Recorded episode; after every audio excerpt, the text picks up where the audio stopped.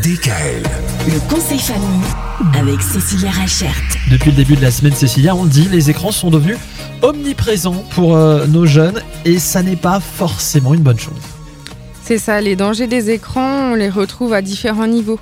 Euh, chez les petits, euh, on, on va remarquer que des enfants qui étaient beaucoup devant la télé peuvent avoir un, un retard de langage, des troubles du sommeil, ou alors à un moment donné, on va se rendre compte, surtout chez les tout petits, euh, c'est des enfants qui ne savent pas dessiner. Ah ouais. euh, qui ne prennent pas le temps de faire des personnages, ce genre de choses.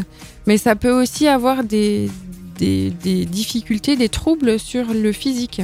C'est-à-dire qu'à un moment donné, euh, les enfants peuvent avoir des troubles de la vision. Euh, et ça, il faut vraiment faire attention, surtout chez nos tout petits, parce que la, la lumière bleue, Mhm. ça abîme vraiment leurs yeux Ah oui. que ce soit l'écran de la télé ou l'écran des téléphones. hein.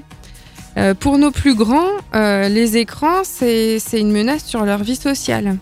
C'est-à-dire qu'à un moment donné, euh, les, écrans, ça peut les déprimer, ça peut les rendre, bah, comme on en a discuté un petit peu la semaine dernière, ça peut les rendre addicts.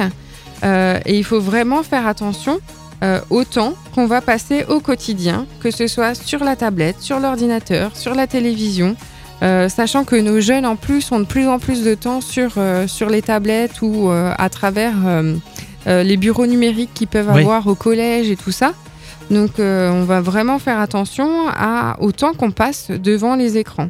On parlera justement demain de, de- de la manière d'éduquer les enfants grâce aux écrans, mais pas seulement, parce qu'il y a aussi ces bons vieux livres qui peuvent toujours être utiles.